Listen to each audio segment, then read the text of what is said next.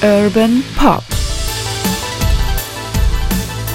Musiktalk mit Peter Urban.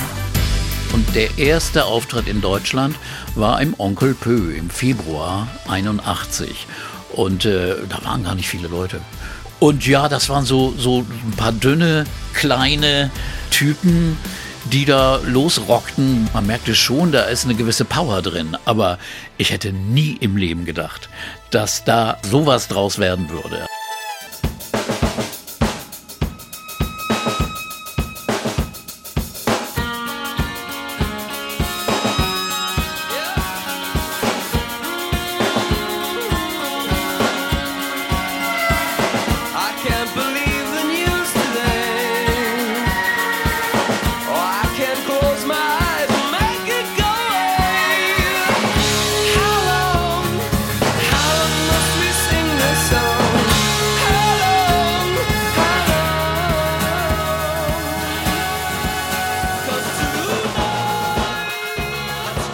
Es ist nicht zu leugnen, wir reden heute über U2 bei Urban Pop, Musiktalk mit Peter Orban. Hi Peter. Ja, hi, Oke, großes Thema, große Band, äh, langes Thema. Langes Thema und deswegen machen wir auch zwei Podcast-Folgen daraus aus dieser Geschichte von U2. Ich möchte sagen, eine der größten Rockbands der Welt. Über das Wort groß kommt man irgendwie gar nicht hinweg. Ich habe nur überlegt, man könnte sagen, U2 ist eine der Bands, die nicht nur jetzt viel verkauft hat, viele Preise bekommen hat, darüber sprechen wir ja auch, oder die, die Stadien füllt, sondern auch U2 ist wirklich eine der Bands, der wenigen Bands, die wirklich ein ziemlich großes Feuer anzünden kann, insgesamt, oder?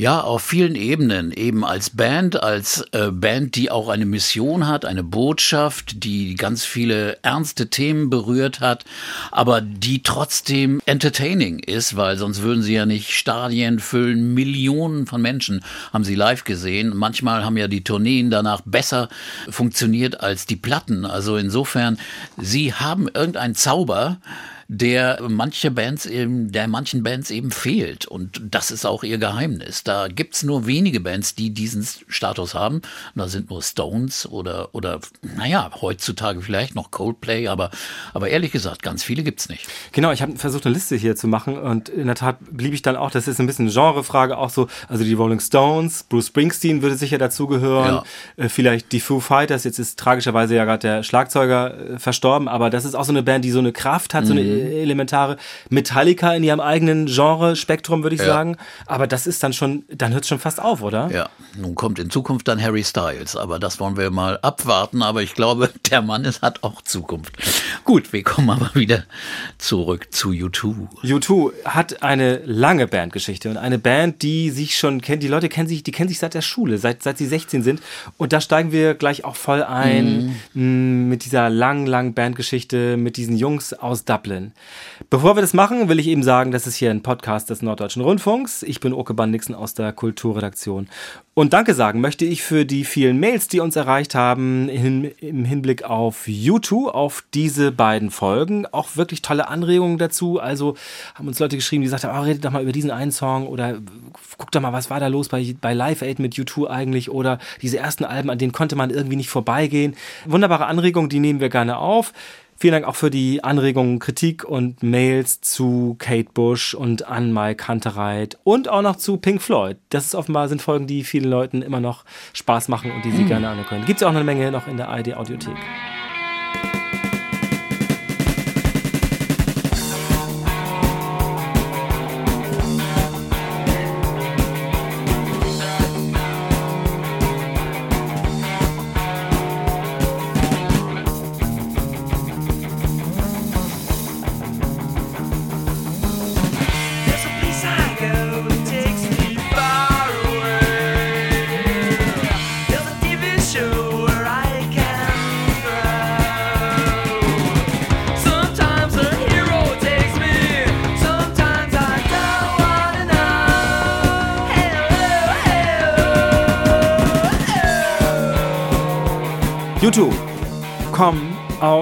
Dublin. Die kennen sich aus der Schule schon. Es ist eine richtige Schülerband gewesen am Anfang, oder?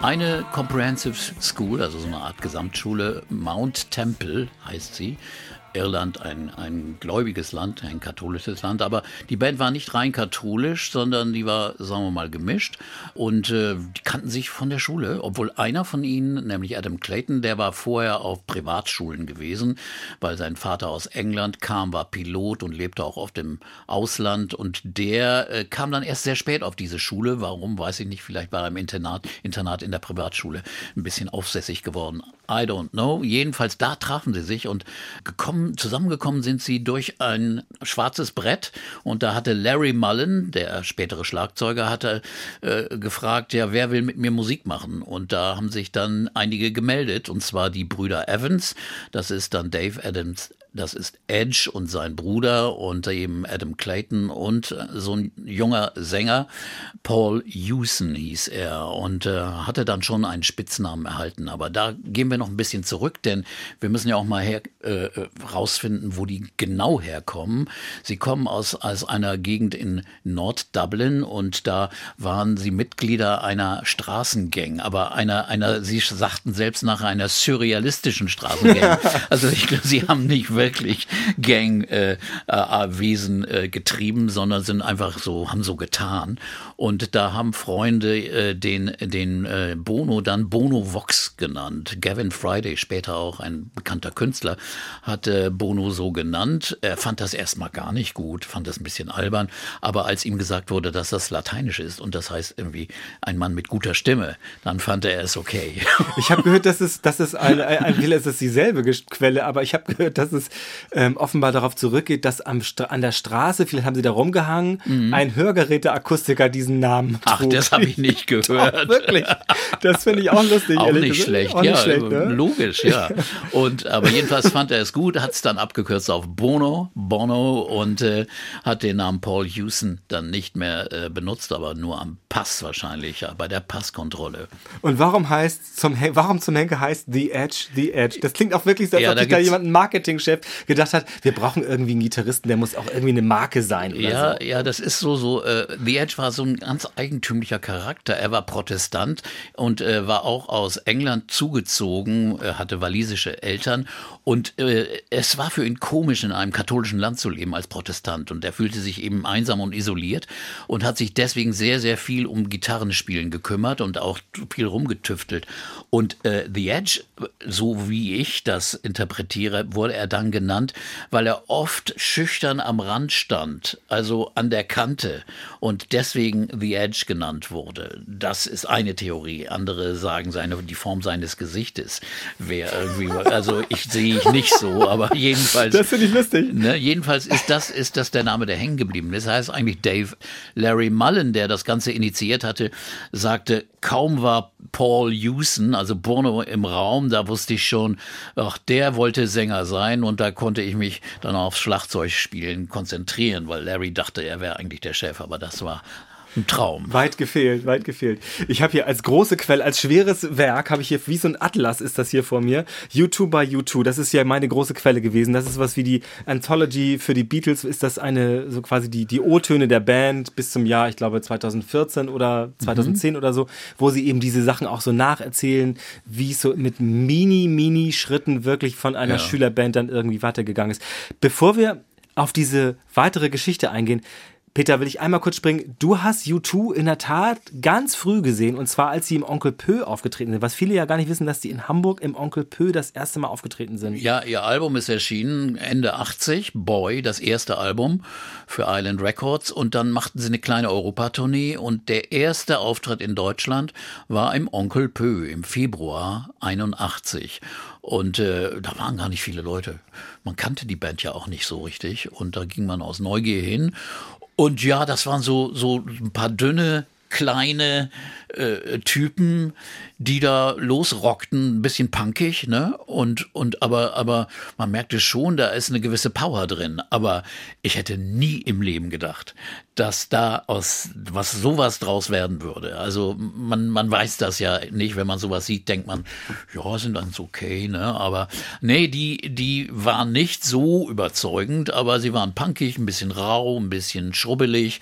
Aber, aber das waren eben diese Bands damals, ne? Und das war ihr erster Auftritt, ja.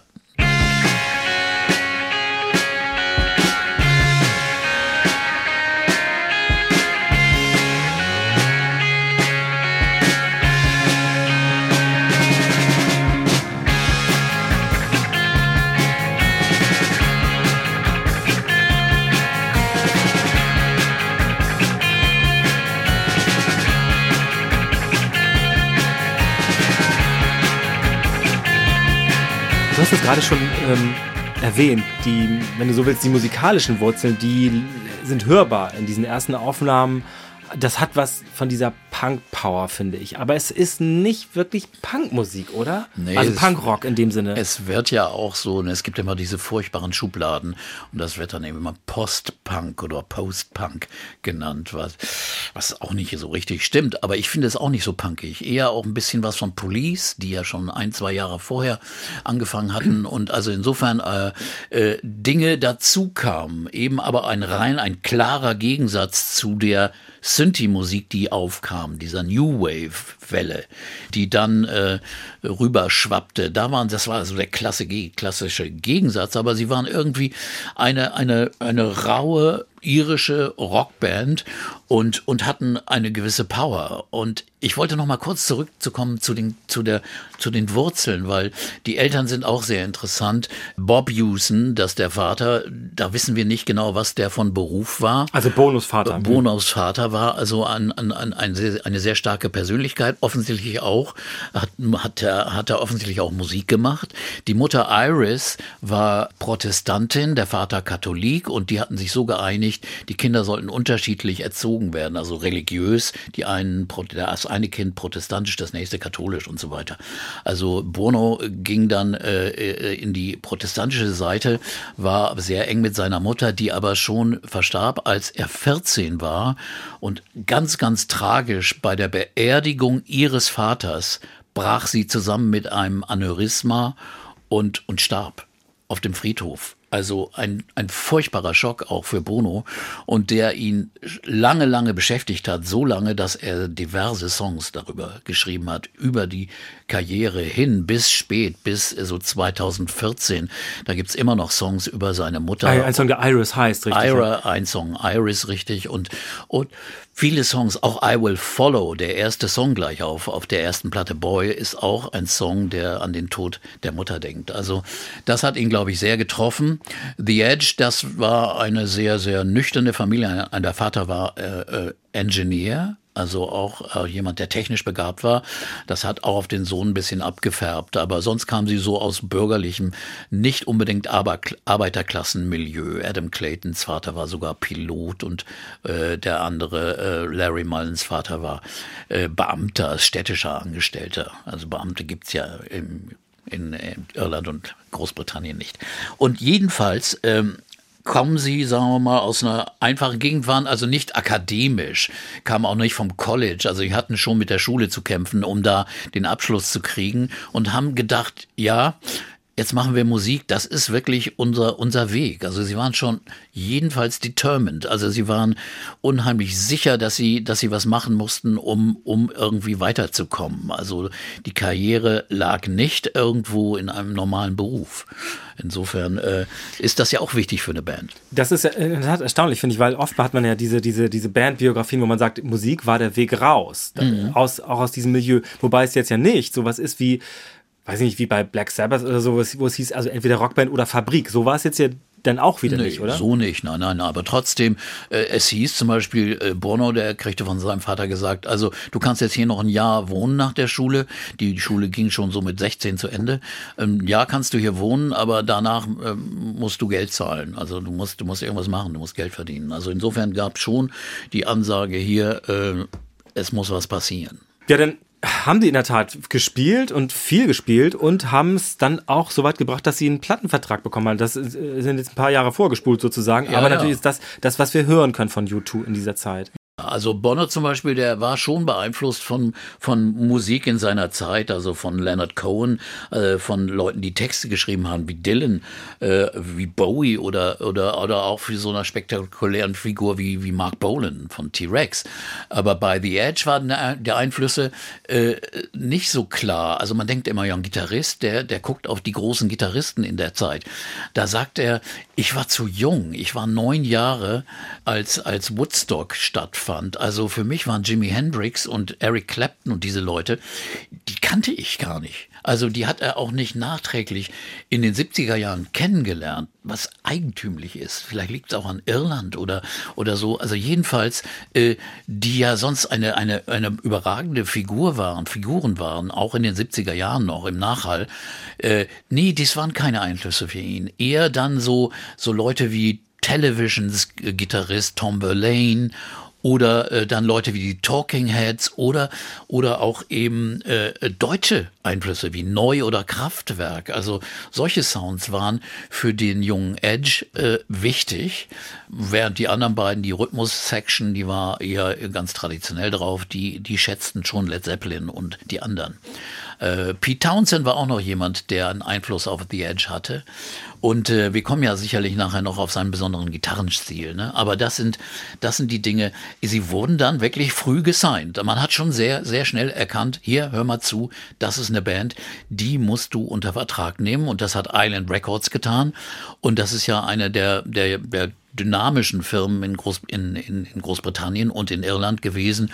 Und ein Manager kam auch gleich, Paul McGuinness, der, der sie ganz, ganz früh unter Vertrag nahm und der äh, ein fünftes Bandmitglied praktisch war. Also die haben durch fünf geteilt, jeder 20 Prozent und sind alle gut gefahren damit. Insofern, die Band ist ja, das haben wir am Anfang vielleicht gar nicht betont, also mit die erfolgreichste überhaupt. 175 Millionen verkaufte Platten, CDs, was immer Tonträger, 14 Studioalben und 12 riesige Tourneen, die wirklich zig Millionen Menschen gesehen haben. Und äh, es gibt eine Schätzung, äh, 98 wurde jedes Mitglied auf 90 Millionen Pfund geschätzt. Äh, das war 98, das hat sich jetzt mittlerweile verdoppelt oder verdreifacht und Pfund war damals auch mehr wert. Insofern, also da kann man sagen, das ist gut gelaufen. das ist allerdings gut gelaufen. Wir hören mal ein bisschen, wie die Band geklungen hat äh, um diese Zeit. Und zwar, was hattest du hattest es schon angesprochen? Vielleicht hören wir mal I Will Follow.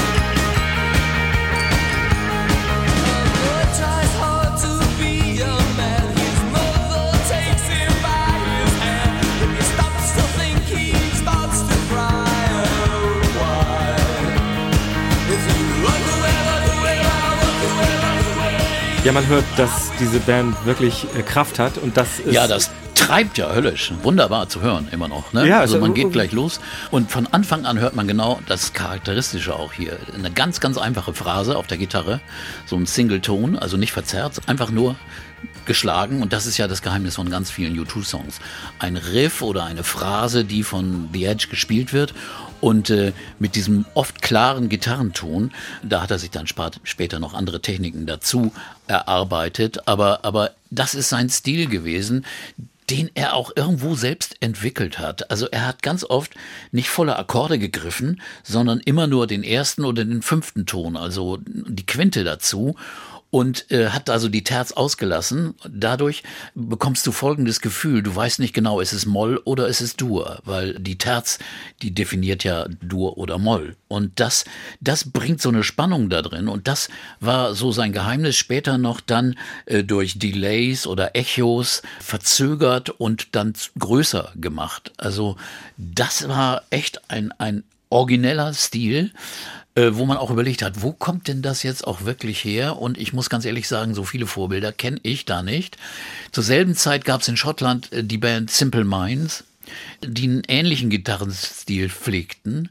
Aber U2 wurden dann später oft kopiert. Also die ganzen Bands, die danach kamen, also Big Country oder, oder in den 90ern, die ganzen Britpop-Bands, die fußten eigentlich auf diesem Gitarrenstil. Und äh, das war schon komisch. Das Ironische ist ja, dass in den 90ern, als Britpop groß war, äh, haben U2 was ganz anderes gemacht mit, äh, mit Sequenzern und Industrial Sounds und Synthesizern und Computern rumgespielt, wie im Spielkasten, im Sandkasten. Und äh, aber das ist der Ursprung gewesen. Und man muss wirklich sich viele Songs anhören, die fangen immer an mit einer charakteristischen Phrase von, von The Edge, der ja hauptsächlich die Musik geschrieben hat. Das verkennt man immer. Man denkt immer, ja, die machen das. Da steht immer als Komponist U2. Aber die Musik stammt hauptsächlich eben von The Edge, die Texte von Bono. Ich finde in der Tat, dass das äh, unglaublich viel über diese Band sagt, wie die eben, also zum Beispiel, dass sie sich zusammen als Autoren da aufschreiben, das ist das eine, das ist wirkt eben auch diese Band als Einheit ganz stark, aber dass dieser Gitarrensound so entstanden ist, das ist in der Tat irre, weil man bei ganz vielen Songs, jetzt auch in der Vorbereitung, habe ich natürlich nochmal alles gehört und vieles kennt man natürlich irgendwie auch und denkt trotzdem immer, das ist U2. Man kann es sofort erkennen, weil dieser Gitarrensound, er hat dann ja auch oft schlägt er ja dann an und hat so, ein, so eine Art, ich weiß auch nicht, wie ich das nenne, so, schlägt diesen Grundton an oder diese Ja. Grundphrase und, und klingelt irgendwie mit Obertönen da unten. Und Ich Genau. weiß nicht genau, wie er das macht, aber ja, es ja. ist Äh, Es ist auch ein bisschen eine, eine irische Variante, Drone, also so einen irischen Ton, den irische Folkmusik auch hat. Und äh, da bleibt ein Ton unten, der lange steht, und darüber werden dann klingelnde Töne gespielt. Und das ist, das ist, das ist, könnte auch eine Quelle, eine Inspiration natürlich sein von ihm. Und äh, er hat dann auch noch gesagt, The Edge, er, er hat am Anfang auch so gespielt, er hat ja immer so gespielt, die Achtel, dong, dong, dong, dong, dong, dong, oder Sechzehntel, wenn er dann Akkorde mal gegriffen hat, das, das kommt dann öfters. Dieses gerade Spielen äh, hat er deswegen gemacht, weil der Bassist Adam Clayton eher ein bisschen freier dabei war, auch vielleicht aus fehlender Konsequenz oder er konnte es nicht so besser, sondern er hat immer frei so dagegen äh, kontrapunktartig rauf und runter gespielt, dass der Schlagzeuger und der Rhythmus, der Gitarrist den Rhythmus halten mussten. Das war so der Ursprung, denn die waren ja nur zu viert oder zu dritt. Bono äh, hat ja nur gesungen, ne, hat ein bisschen mal Gitarre gespielt, aber so gut konnte der das nicht. Der Schlagzeuger ist auch noch sehr, sehr spannend, der ja sehr treibend hier ist. Der war ein Schlagzeuger, der von einer Marschkapelle kam. Äh, er hat in einer Marching Band gespielt und da spielst du ja nur eine Trommel, eine Snare oder mal eine Tom. Und, und er war überhaupt nicht trainiert, die Bassdrum zu spielen, also die Basstrommel, die du mit dem Fuß spielst. Und das Hi-Hat, das hatte er nicht gelernt. Das musste er sich drauf schaffen erst und hat dann, weil er die Bassdrum nicht so richtig hinbekam, die, die verschiedenen Betonungen, hat er dann oft eine Tom genommen, Tom, diese große Trommel, und dann draufgehauen und die Bassdrum ersetzt durch einen Tom-Schlag. Und das ist auch ein ganz charakteris- charakteristischer Stil, der aber funktioniert hat, weil das ist richtig losgegangen. Also das äh, hört man ja hier auch in den Aufnahmen. Dann hören wir noch mal eine. Was würdest du vorschlagen? Mir ist eigentlich wurscht irgendwie. Wollen wir noch was von Boyan oder wollen wir gleich zu Oktober weitergehen? Ja, lass uns gleich zu Oktober weitergehen, Okay. denn wir haben noch viel zu besprechen. Und bei äh, Oktober ist Folgendes zu sagen. Sie waren ja dann gleich von der Plattenfirma nach Amerika geschickt worden, um auf Tournee zu gehen. Und äh, in einem Club in Portland, Oregon, ist dann äh, Bono eine Tasche abhanden gekommen. Und da waren die ganzen Textideen und Sachen drin für die nächste Platte. So, die war weg. Und anscheinend hatte er sich die nicht gemerkt. Und er hatte nun keine Songs. Und nun mussten sie für die nächste Produktion, äh, mussten sie ganz schnell Songs schreiben, weil da standen die Termine schon fest. Und Steve Lillywhite, der Produzent auch der ersten Platte, der drängte nun auch und er sagte, es war eine, eine Katastrophe. Wir mussten also ganz schnell im Studio die Songs entwickeln und das haben U2 eigentlich beibehalten. Sie haben ständig im Studio erst geschrieben. Bono hat bis zum Schluss den Text immer noch umgeschrieben. Oder die Band hat erstmal wochenlang nur rum improvisiert und gefummelt und gesucht und die Songs entwickelt, was einige Produzenten wahnsinnig gemacht hat, weil also die wollen ein Ergebnis haben. Die wollen ja, welchen Song machen wir denn jetzt und wie? Und die Band hat immer erstmal gefummelt, weil sie auch nicht so professionell waren im Songschreiben. Sie waren nicht so erfahren. Und bei Oktober hat sich dann also das wirklich äh, so ausgezahlt, dass sie in Hetze dieses Album fertig machen mussten. Und äh, trotzdem ist es, ist es ganz okay geworden. Also es ist nicht unbedingt überragend. Man merkt schon ein bisschen die, die, die, das ist vielleicht nicht so spektakulär wie, wie das erste, aber gibt es ein paar Titel, Rejoice oder Tomorrow. Das sind tolle Titel.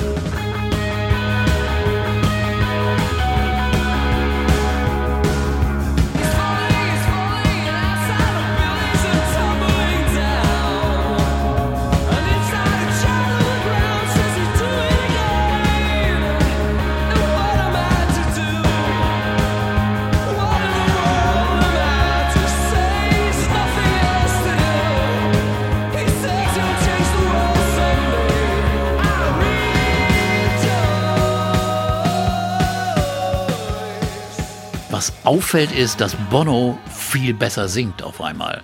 Auf der ersten Platte hat er nur laut hoch geschrien, war sehr, oh, sehr hoch. Und jetzt mit jeder Platte entwickelt sich sein Gesang.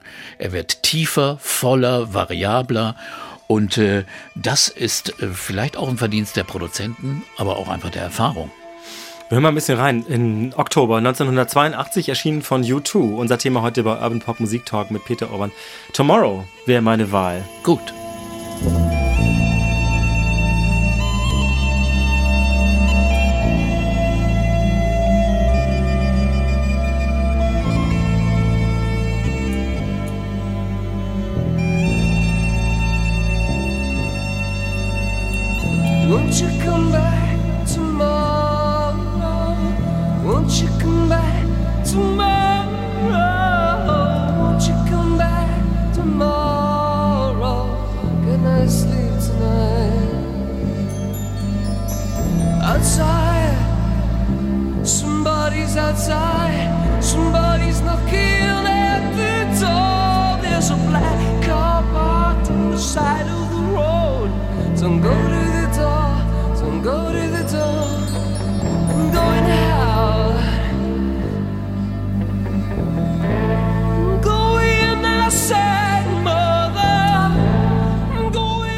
Will das eigentlich schon seit ein paar Minuten sagen. Jetzt sage ich es mal.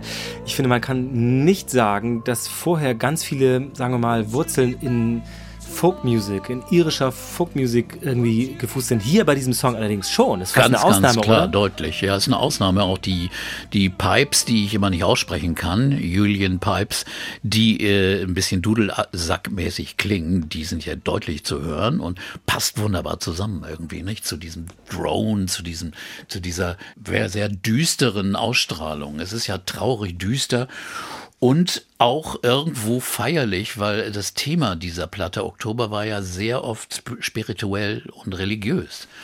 Und da müssen wir auch noch drauf kommen. Ja, offenbar haben ja äh, zwei Mitglieder der Band, und zwar äh, The Edge eben und, und Bono, haben äh, eine Zeit lang äh, einer, ich weiß nicht genau, ob das, das der korrekte Begriff ist, aber einer christlichen fundamentalistischen Sekte angehört. Ja, also auch Larry Mullen, die drei waren, so, auch, okay. waren, waren also in dieser, in dieser Gruppe und hatten echt überlegt, finden wir jetzt das richtig, dass wir das Leben eines Popmusikers mit all den Verlockungen und mit diesen äh, Lastern, die da möglich sind, zu führen?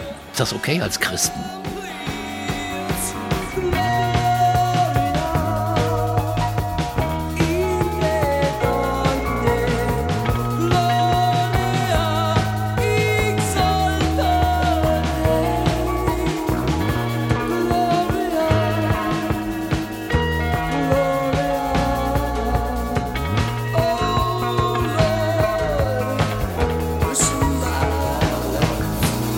Solche Überlegungen gab es tatsächlich. Also das muss man sich vorstellen. Das wäre beinahe gescheitert. Und die Band hätte gesagt, nee, nee, wir, wir können das nicht machen. So tief waren sie da drin, aber äh, haben sie dann überwunden. Adam Clayton war, glaube ich, nie irgendwie nahe dem. Der war eher doch äh, an anderen Dingen interessiert, hat auch später viele Affären mit vielen Topmodels gehabt. Insofern, er, er hat das Weltliche schon, schon eher geschätzt. Aber das ist jetzt mal, das ist natürlich jetzt in diesem Fall wirklich zu machen, aber diese Balance innerhalb dieser Band finde Ja. ich auch in der Tat sehr, sehr spannend, weil viele immer sagen, dass Larry Mullen zum Beispiel, also der Schlag, äh, Schlagzeuger, Ja. dass der eine ganz wichtige Persönlichkeit ist in dieser Band, weil der eben so ein straighter Typ ist. Ja. Das scheint ja ein sehr nüchterner äh, Typ zu sein, zu, zu, im Gegensatz zu diesem hochfliegenden, oft euphorischen, oft vielleicht auch melancholischen äh, Bono. Oder? Ja, den mussten sie oft dann mehr runterholen. Also der fliegt ja leicht ab oder so, ist auch so, auch so überzeugend. Der hat also so viele Leute überredet, immer Sachen zu machen, weil er einfach so, so viel, er redet viel, er redet schnell und sowas. Und die anderen, The Edge und auch Mullen und Clayton sind dann eher down to earth und haben dann wirklich ihn eingeholt. Und das ist ja aber auch äh, eine gute Chemie in der Band. Ich meine, und ist das Erstaunliche, es gab immer mal Zeiten, wo sie vielleicht gedacht haben, ja, sollen wir das jetzt nochmal weitermachen oder so, aber es gab nie Tendenzen, dass Bono irgendwie als Solist irgendwie sich verabschieden würde. Dazu war auch die Verbindung mit The Edge als Komponist viel zu, viel zu eng.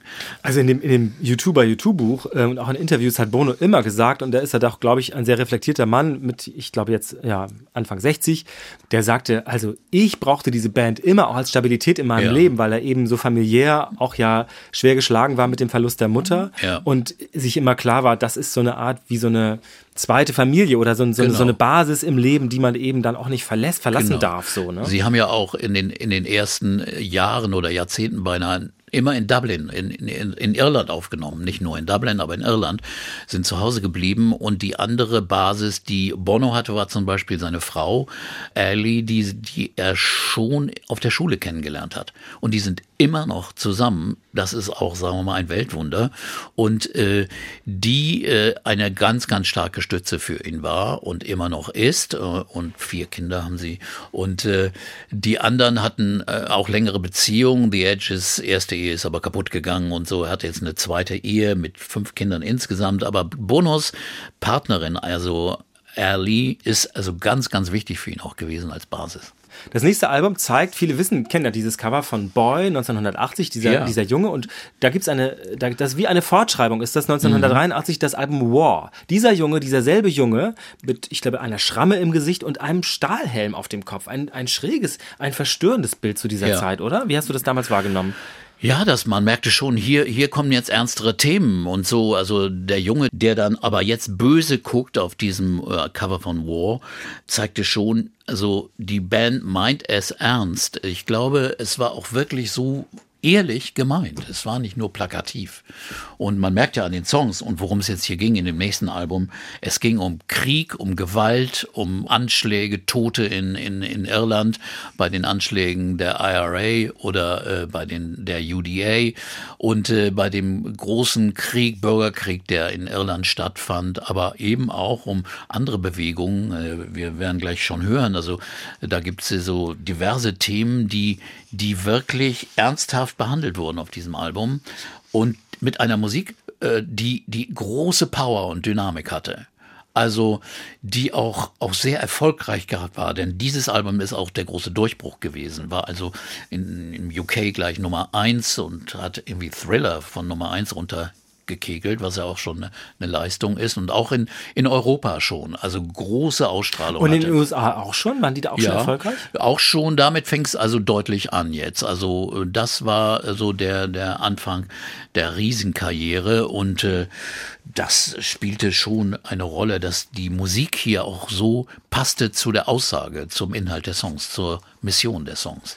New Year's Day von War 1983 von U2.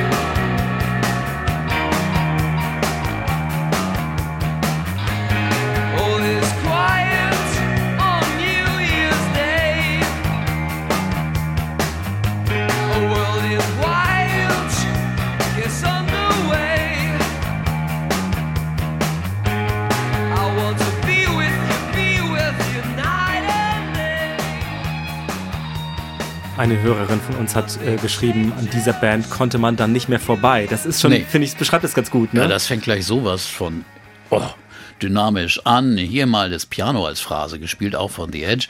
Und äh, dann also der immer bessere Gesang von Bono, der also immer besser, glaubwürdiger, klarer, deutlicher wird. Und äh, eine, eine kleine Änderung, es ruft noch besser, weil Larry Mullen wurde überredet, inständig vom äh, Produzenten Stevie Lillywhite, ein Click-Track zu benutzen. Das ist ein kleiner Taktgeber, den er im Kopfhörer hat, äh, der ihn gerade, aber wirklich knallgerade so. spielen lässt. Weil auf allen, auf, auf den Aufnahmen davor gab es immer mal wieder kleine Schwankungen. Das ist normal bei Schlagzeugern. Aber hier war wirklich die Dynamik auch noch erreicht, dadurch, dass er jetzt wirklich auf die Eins gerade gespielt hat.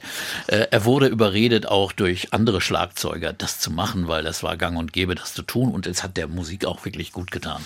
Okay, das ist natürlich klar zu hören gewesen. Das ist in der Tat keine, hier schleppte gar nichts mehr. Nee. Das ist ganz konzentriert auch, finde ich. Und man hatte das Gefühl, diese Band hat nicht nur irgendwie, sagen wir mal, vor, gute Musik zu machen, sondern die haben auch, die haben was vor irgendwie. Die haben eine, vielleicht sogar eine Mission, die haben irgendwie eine Botschaft. Ja, oder? auch das Thema gleich von, von, von, vom ersten Song New Year's Day ist, ist ein Lied über die, die Sol Solidarność-Bewegung in Polen. Also auf den, den Aufbruch in Polen. Reagieren auf solche Dinge, die nicht nur mit Irland und dem UK zu tun hatten, sondern eben auch mit, mit anderen Dingen. Sie haben die Welt aufgenommen, aber immer noch mit sehr europäischen Themen. Also äh, das war hier ganz klar zu sehen. Und natürlich der andere berühmte Song, Ne, das ist Sunday Bloody Sunday, der von dem, äh, von dem grauenhaften Anschlag am Sonntag in, in Irland dann handelte mit vielen, vielen Toten. Also das war ein Song, den aber The Edge hauptsächlich allein geschrieben hat. Äh, Hat genutzt, dass Bono mit seiner Frau auf Honeymoon war äh, und äh, hat dann diesen Song entwickelt und hat dann einfach auch die Idee dazu entwickelt. Der Text ist dann nachher von Bono verändert worden ein richtig ernstes Thema, das denen aber sehr zu Herzen ging, weil also jedem Ehren hat, da hat das Herz geschmerzt äh, von diesen furchtbaren, brutalen Anschlägen damals. Ähm, und davon gibt es eine Live-Aufnahme, die auch auf der Platte erschienen ist, auf einer, Ja. auf einer LP, die heißt Under a Blood Red Sky. Liegt hier vor mir, schon ein bisschen ein, eingerissen, ein bisschen Ja. angeditscht, die Platte, weil ich die auch oft gehört habe früher. Ähm, und mit einem, eine, diese, fast diese Live-Aufnahme, würde ich sagen, ist fast sogar noch bekannter gewesen eine Zeit lang, weil sie auch diesen Konflikt und diese große, sagen wir mal, Debatte oder das Gerede über diesen Song aufgenommen hat in dem Anfang. Wir hören da mal rein, Ja. was Bono sagt. There's been a lot of talk about this next song. Maybe, maybe too much talk. This song is not a rebel song. This song is Sunday, Bloody Sunday.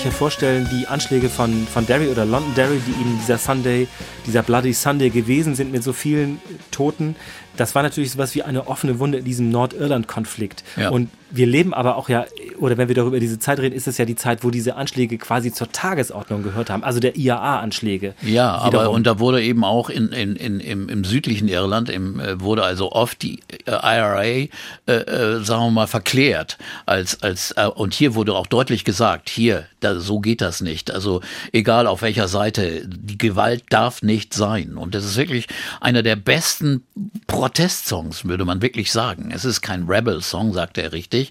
Es geht hier nicht um Revolution und Reve äh, Rebellion, aber es geht um politische, klare Aussage. Hier nach dem Motto, die Gewalt, das Töten muss ein Ende haben.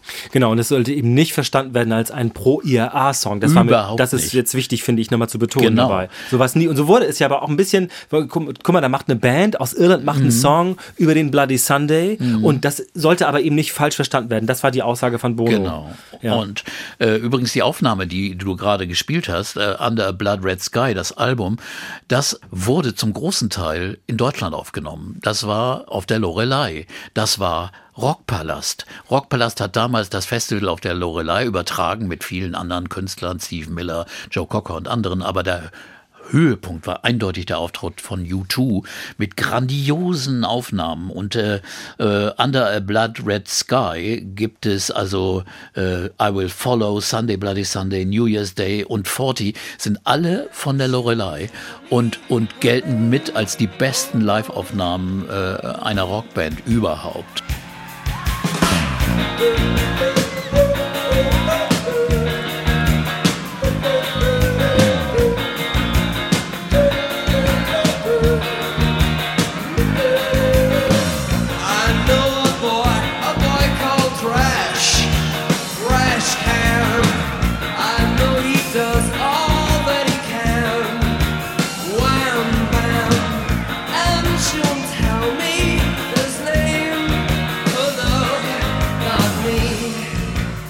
Äh, das war schon wirklich toll.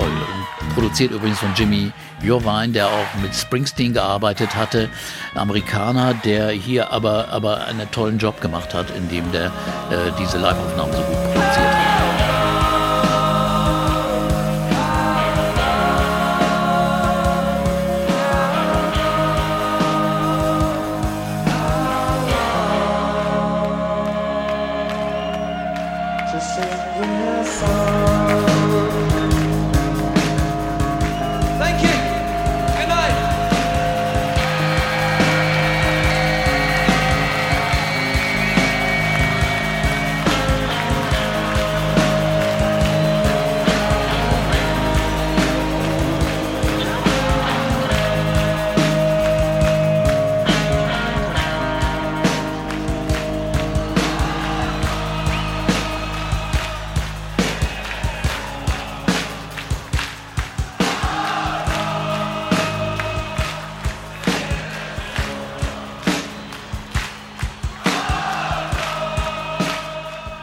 sieht, was für große Live-Qualitäten diese Band hat. Die hat ja offenbar auch ähm, die Fähigkeit, ihre Energie oder ja, ihre Magie ein bisschen auf das Publikum zu übertragen, oder? Das ist Ja, und irre. das Tolle ist und das Neue eigentlich, das waren ja auch Songs vom Album War, vom Studioalbum, die aber live so eine andere Dimension bekamen. Auch 40, ein Lied textlich über den Psalm 40. Das muss man auch erstmal machen, ne? ein Also, religiöser Inhalt und der wird hier zu einem sag, fast religiösen einer Feierstunde mit dem Publikum zusammen, dass man schon Gänsehaut bekam, äh, aber nicht negativ. Also manche haben dann gesagt, oh ja, die sind ja zu religiös oder sowas. Nein, äh, es war eine Gemeinschaft von Band und Publikum hier erreicht mit einem einem, einer positiven Ausstrahlung, fand ich damals. Also das hat mich voll beeindruckt.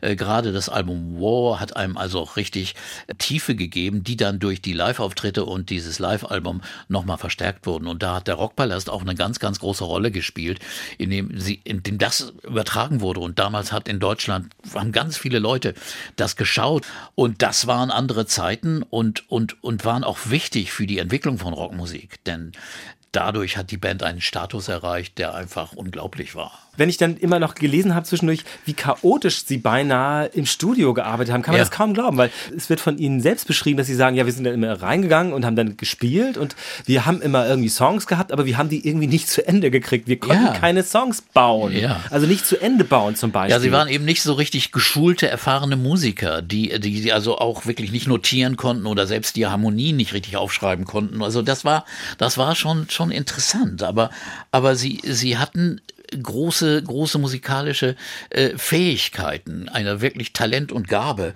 Auch jetzt langsam äh, bei War für andere Sounds. Also eigentlich waren sie jetzt also auf der richtigen Höhe.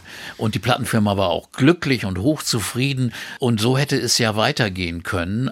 Aber dann kam Folgendes. Die Band sagte, nee, jetzt muss sich was ändern. Also, wir wollen jetzt nicht weiter immer diese Songs wie so eine Power-Rock-Band immer wieder spielen. Wir haben großen Erfolg, aber irgendwie sind wir nicht glücklich damit. Wir wollen was verändern. Und deswegen sind die drauf gekommen für das nächste Album dann, The Unforgettable Fire, heißt es dann später, neue Produzenten zu suchen, eine neue Richtung zu suchen.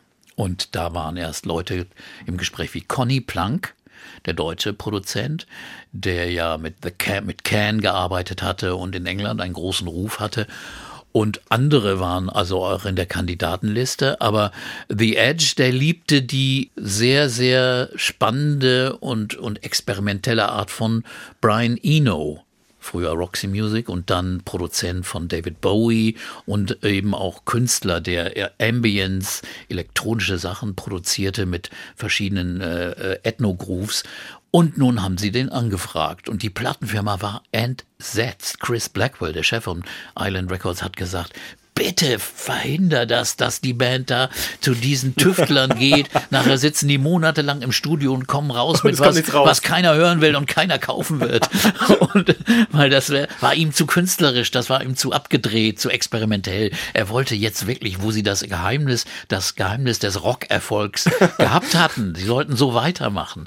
So denken Plattenfirmen. Aber äh, hätten sie geahnt, dass der Erfolg noch viel größer würde, dann hätten sie wohl nicht Nein gesagt. Aber das zeigt, man muss nicht immer glauben, was die Menschen in, in, in Büros oder höheren Sphären einem sagen. Man muss auch selbst einfach tun, was man denkt ist, ich finde, es ist eine erstaunliche Bewegung von, von U2, die eben ja wirklich auf dem besten Weg waren, so sowas wie ja. die europäische Rockhoffnung zu sein ja, oder sowas komisches. Genau. Und dann zu sagen, wisst ihr was, Leute, wir müssen das jetzt mal ein bisschen anders machen. Und ja. dann, ich meine, dann wird es natürlich auch nochmal, die Stärken, die sie hatten, die werden ja noch stärker. Das ist ja schon so. Die Songs mhm. bekommen diese na sagen wir so eine, so eine Art Rockmission, diese Botschaften, die Tiefe der Songs, die, die gewinnt ja total mhm. durch diese Produktion ja. mit Brian Eno. Also Eno hat sich mehr um die Songs gekümmert, die so ein bisschen experimenteller waren. Er hat anderes Klänge eingeführt. Er hat ihnen immer am Synthesizer was vorgespielt.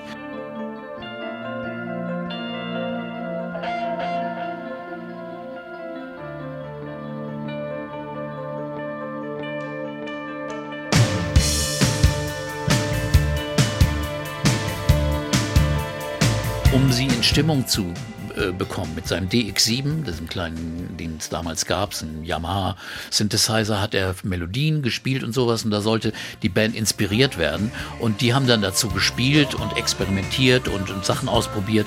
Und das fand Ino gut.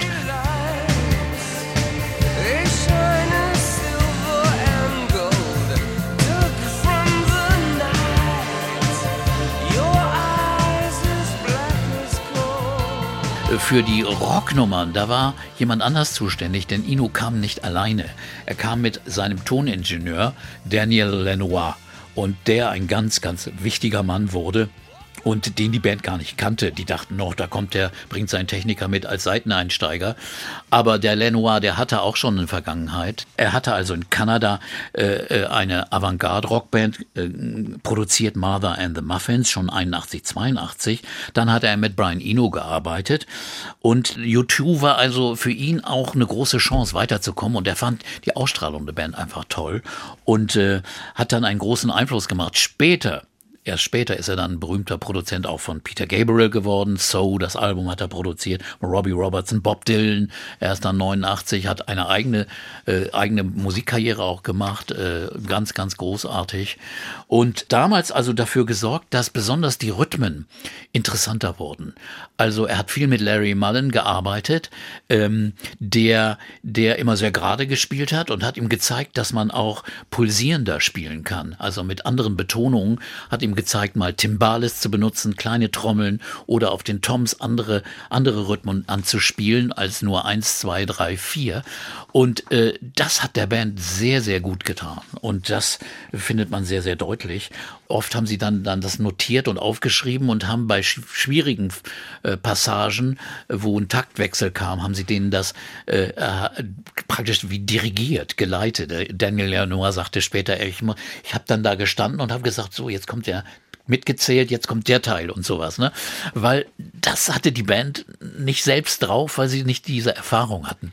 Aber sie haben es sehr, sehr gut gelernt. Gut, das Ergebnis ist ja, ist ja dann das, was dafür spricht. Wir hören ja. mal ein bisschen rein. Was würdest du vorschlagen? Wollen wir schon über Pride in the Name of Love sprechen? Ja, das ist der Song, der, also zum Beispiel Brian Eno hat sich um den überhaupt nicht gekümmert, weil der war ihr, ihm zu sehr wie die alten Songs. So eine große Hymne. Aber er ist praktisch der klare Song, der große Song. Pride in the Name of Love über Martin Luther King.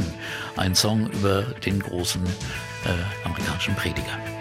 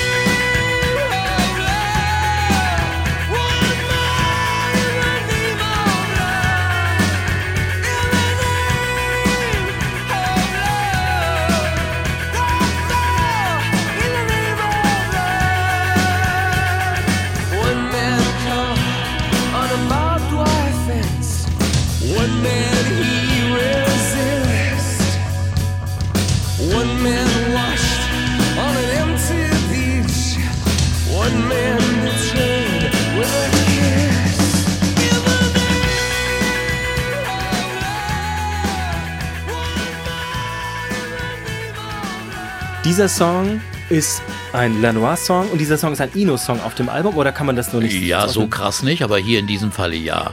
Und äh, dann gab es natürlich andere Songs, aber wir sollten auch noch mal über die Atmosphäre sprechen, weil es war auch eine neue Atmosphäre. Bisher hatten sie in Dublin in den Windmill Studios, einem engen Studio gearbeitet.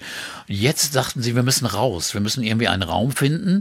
Das war nämlich auch das Geheimnis von, von Ino und Lenoir. Ihr müsst gemeinsam spielen. Ihr müsst nicht jeder einzeln aufnehmen und dann nacheinander oder so. Ihr müsst gemeinsam spielen.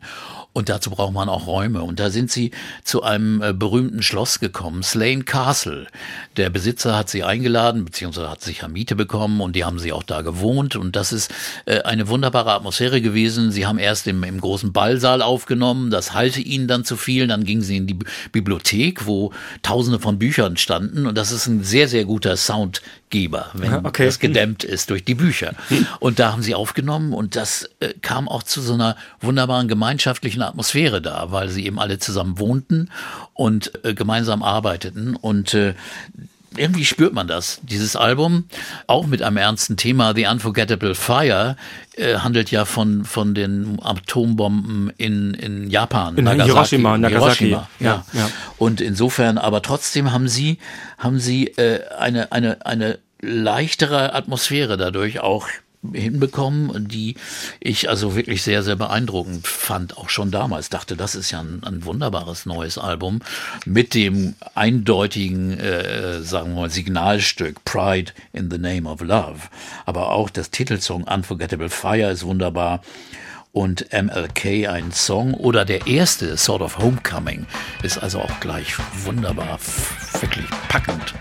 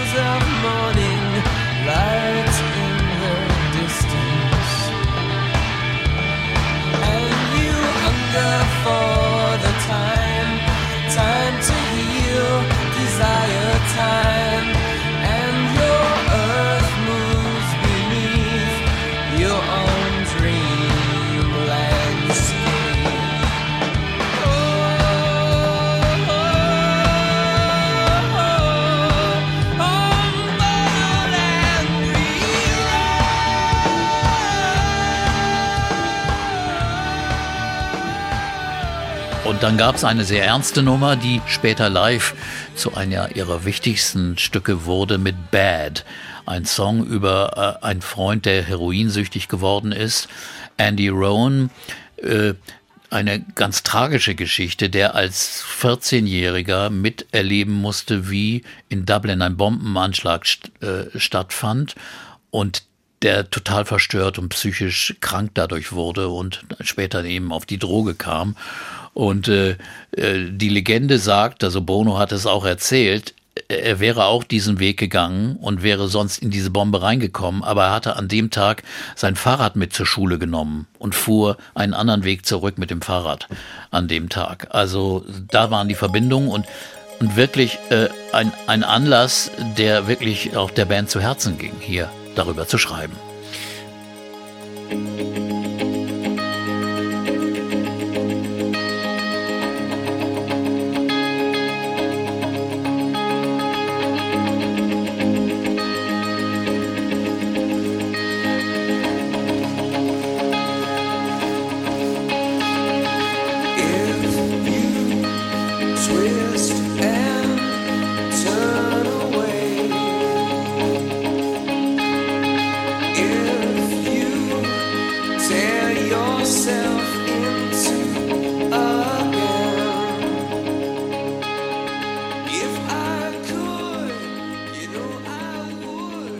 Du damals dieses Album gehört hast oder als du das damals gehört hast, 1984 ist es rausgekommen, The Unforgettable Fire, mh, da war die Band immer noch ziemlich jung. Das waren immer noch ziemlich junge Männer. Die waren ja Anfang 20 damals, so 22, 23, sowas in der Art.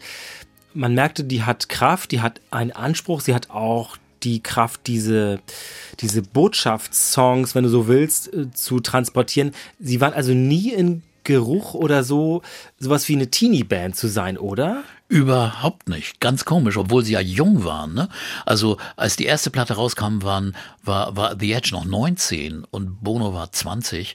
Aber trotzdem ernstzunehmende Künstler, Acts, die, die wirklich einen riesen Massenerfolg hatten und, und schon einen, Start, einen Status erreicht hatten. Es war schon wirklich erstaunlich, ja, in der Tat. Man konnte an dieser Band dann auch nicht vorbei, sagen wir mal, bei so Großereignissen wie äh, Do They Know It's Christmas. Da hat Bono mitgesungen. Ich glaube, Jo. dass Adam Clayton äh, Bass gespielt hat, wenn ich das richtig gelesen habe.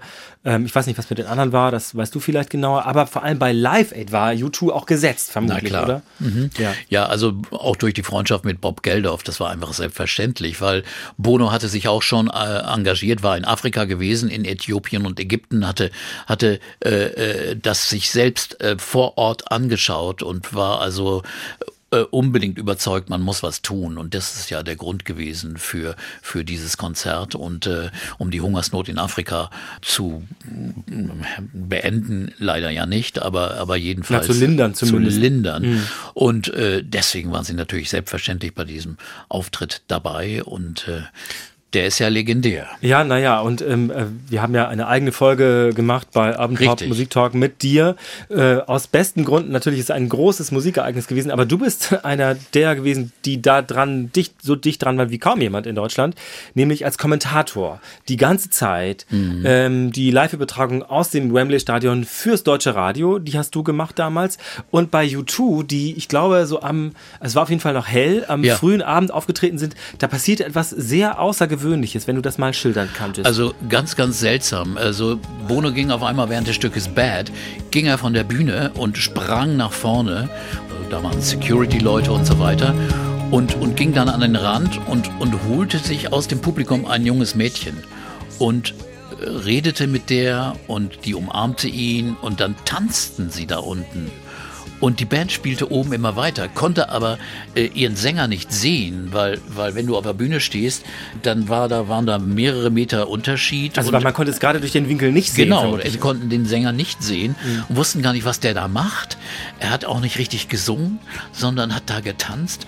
Und, und die Band hat immer weiter gespielt und man merkte schon, dass die, dass die irgendwie ein bisschen ungeduldig und sauer werden. Was, was soll denn das? Sie hatten nämlich nur 20 Minuten Zeit und die hatten sie genau geplant. So und so viele Minuten Bad und dann unbedingt Pride in the Name of Love als ihren großen Hit. Und er kam nicht wieder und er kam nicht wieder und sie spielten die Phrasen immer wieder und wiederholten das. Und man fragte sich auch als Zuschauer, was, was macht der denn da? Aber das wirkte so menschlich später aufs Fernsehpublikum, das im Endeffekt es der Band genutzt hat. Nach dem Konzert, äh, er kam dann wieder hoch und dann sangen sie noch eine Kurzfassung von Pride und mussten dann aufhören. Und nach dem Konzert war die Band total sauer auf Bono. Und der dachte schon, die schmeißen mich raus. Äh, bei dem größten Auftritt, den sie je hatten, bei einem Milliardenpublikum im Fernsehen in der ganzen Welt, da gehe ich von der Bühne und singe gar nicht. Und, äh, aber diese Menschlichkeit, die da zu sehen war, hat im im Nachhinein so positiv gewirkt, dass es der Band so genützt hat, dass äh, in der Woche danach waren auch ihre alten Alben alle wieder in den Charts, in den Verkaufslisten, waren sie ganz oben. Also sie waren die Band, die praktisch am meisten äh, von, von diesem Festival von Live Aid profitiert hat. Ich habe ich hab gelesen in diesem YouTube bei YouTube Buch, dass er versucht hat, was er offenbar bei Live-Konzerten immer versucht, die Distanz zwischen der Bühne Ja. und dem Publikum irgendwie zu überbrücken. Das sei sein Job. Was hast du damals als Kommentator gedacht, was da los ist? Ja, ich, ich war verwirrt. Ich wusste nicht genau, was macht er denn da jetzt. Ich wusste auch, dass er nur wenig Zeit hat und er muss doch auch wirklich den Song weiter singen. Ich fand das schon beeindruckend, wie er ans Publikum rangegangen ist. Das machen ja andere nicht so. Da konnte ja auch Freddie Mercury, konnte das auch sehr gut, aber andere können das eben nicht so.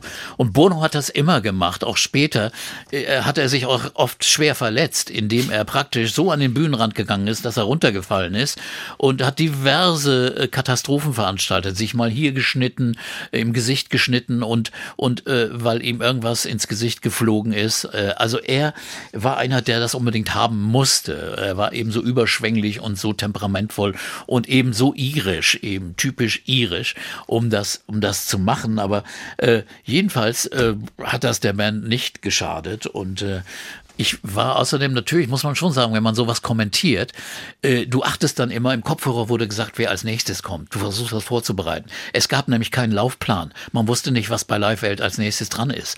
Und äh, ob das nun äh, äh, weiter in London war, ob das schon umgeschaltet wurde nach Philadelphia und so weiter.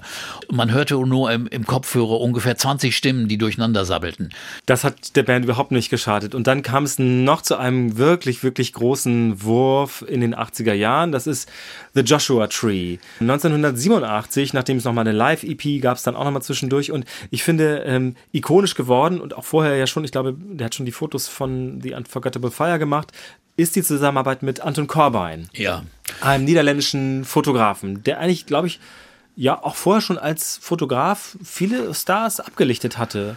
Ja, sehr erfolgreicher Fotograf, äh, hat so diesen speziellen Stil, oft schwarz-weiß, ne? so mit sehr viel Kontrast. Ein, ein großartiger äh, Designer auch, der also auch wirklich äh, äh, Filmemacher auch, hat ja auch Spielfilme später gedreht und also war für die Band wirklich auch sehr, sehr wichtig, auch als, als Freund und Ratgeber. Eine ganz bedeutende Rolle hat er gespielt. Also Anton Corbijn hat ja später, wenn man sich das dann so klar macht, es gab hier vor einiger Zeit eine Ausstellung im Bucerius Kunstforum in Hamburg und Ja. da waren viele von diesen Fotos, wo man dachte, ach ja, die Platte habe ich auch zu Hause.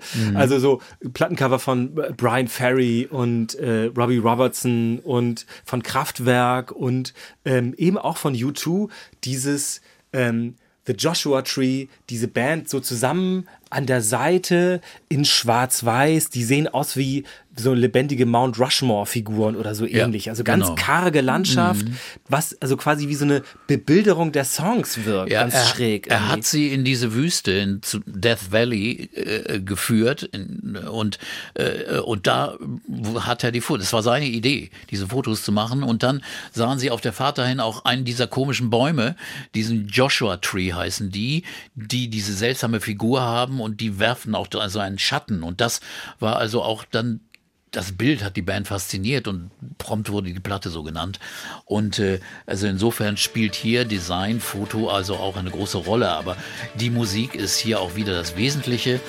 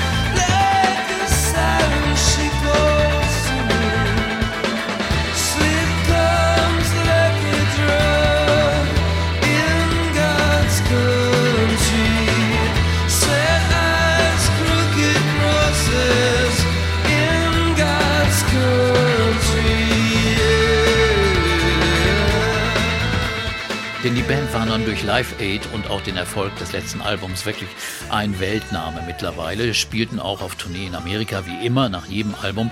Und fuhren also auch in einem durch das Land, um auch das Land kennenzulernen. Und äh, bekamen immer mehr Faszination. Äh, sechs Monate des Jahres waren sie in Amerika, äh, eine, eine, eine Nähe zu diesem Land, das ja so zwiegespalten ist, also zwischen, zwischen reaktionär und fortschrittlich, zwischen riesig weiter Landschaft, wunderbarer Musik. Und das hat die Band schon sehr beeinflusst, besonders Bono, der außerdem in den äh, Ta Tagen davor, in den Jahren davor, auch noch aktiv war äh, in einer Tournee für für Amnesty International. Auch die ganze Band spielte sechs Daten und äh, da spielten also die spielte die amerikanische Rolle im Bürgerkrieg in Mittelamerika eine große große Rolle, zum Beispiel in Nicaragua und El Salvador. Und da gab es ganz brutale Verbrechen und brutale Opfer dieses Bürgerkrieges auch durch amerikanische Schuld.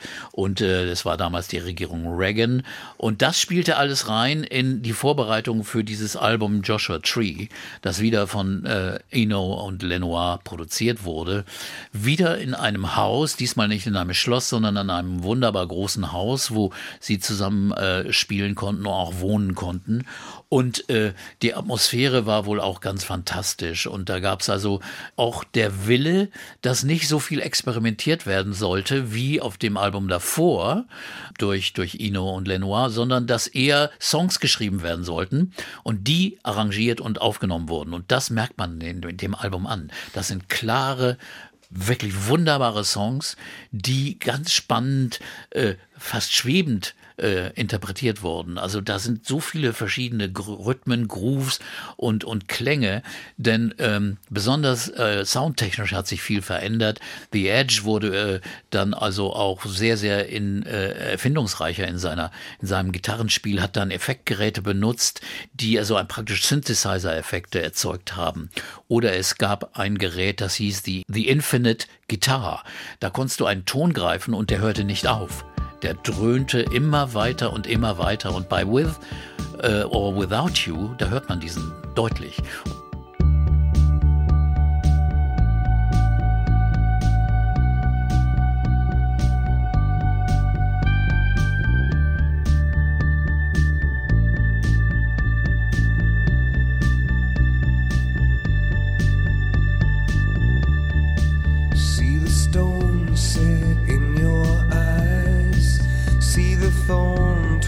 In your side.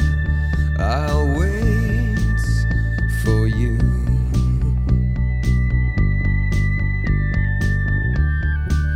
Sleight of hand and twist of fate. On a bed of nails, she makes me wait. And I wait without you.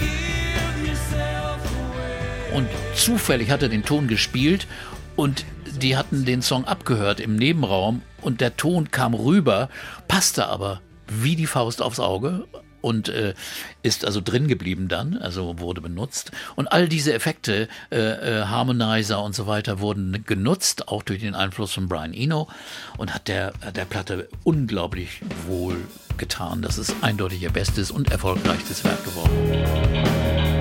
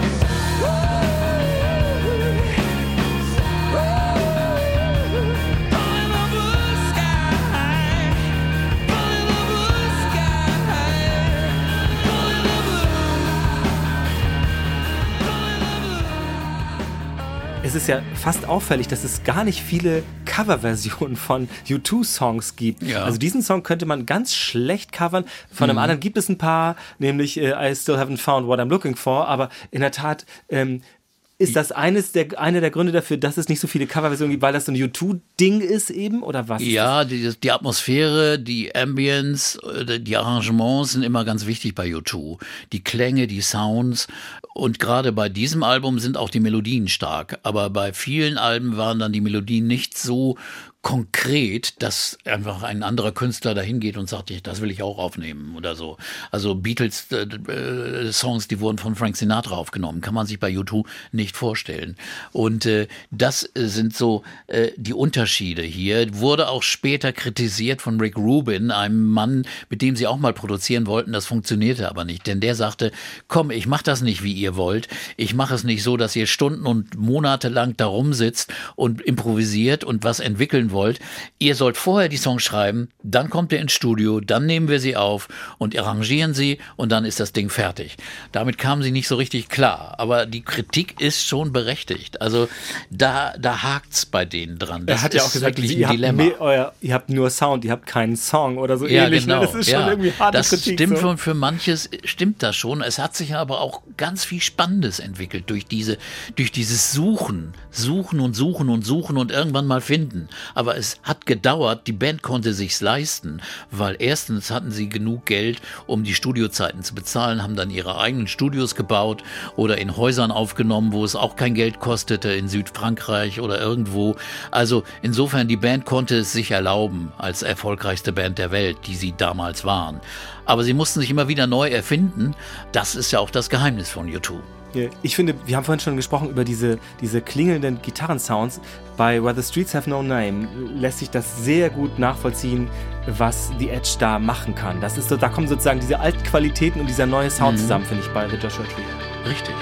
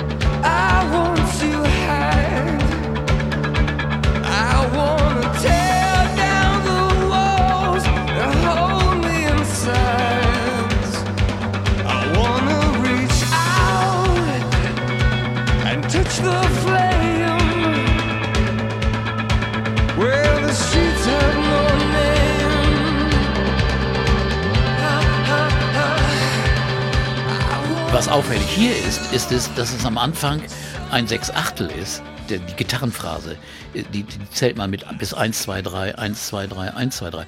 Und irgendwann, man merkt es gar nicht, fließt es über in ein Vierviertel. Und gerade die Stelle war immer für die Band sehr, sehr schwierig zu spielen. da musste Daniel Lanois ganz stark dirigieren und ihnen zeigen, jetzt müsst ihr wechseln. Und äh, aber auffällig ist bei dem Album auch noch Folgendes: Bono hatte viel Zeit verbracht in Amerika auch mit Bob Dylan, mit den Stones. Er hatte andere Musiken kennengelernt, Folk Music. Er hatte mehr irische Musik äh, kennengelernt, weil weil Dylan gesagt hat: Mensch, für mich war der wichtigste Einfluss irische Folkmusik. Das war's für mich. Und die Stones haben ihm erzählt: Hier Blues, hör dir das mal an, hör dir mal die schwarzen äh, Bluessänger an. Und Bono musste gestehen, er kannte das alles nicht. Äh, er liebte es aber auf einmal, Soul, Blues zu hören. Und er musste nun losgehen und die anderen drei Mitglieder der Band überzeugen, dass das auch in die neue Platte, in Joshua Tree, einfließen sollte. Äh, denn zuvor waren sie eine rein europäische Band. Und The Edge war erst sehr zögerlich, aber hörte dann auch Blueskünstler und andere und merkte, Mann, und das hat der Band sehr, sehr gut getan. Und da gibt's nun diverse Songs auf dem Album, die also äh, auch eindeutig äh, amerikanischen äh, schwarzen Einfluss haben in God's Country oder Trip Through Your Wires oder eben Running to Stand Still, auch ein Lied über Heroinsucht. Äh, Also man merkt deutlich, dass diese Erweiterung des Horizonts, eben auch des musikalischen Horizonts, der Band sehr, sehr gut getan hat. Ich finde ja so kurios daran, dass durch die, durch die eigene Art Musik zu machen, haben sie ja und dann ihre Produzenten, die Einflüsse dieser Produzenten, also dem Kanadier Daniel Lanois und Brian Eno, der ja schon mit Bowie gearbeitet hat, hatten sie ja dann doch wieder den Kontakt zu dieser Art Musik oder Popmusik, Ja. Rockmusik-Historie. Das finde ich ein kurioses Ding. Irgendwie. Genau, das haben sie nachträglich erst gelernt. Und äh, haben es aber zu schätzen gewusst und irgendwie in ihre Musik, trotzdem hört man sofort, es ist U2. Where she was, lying still.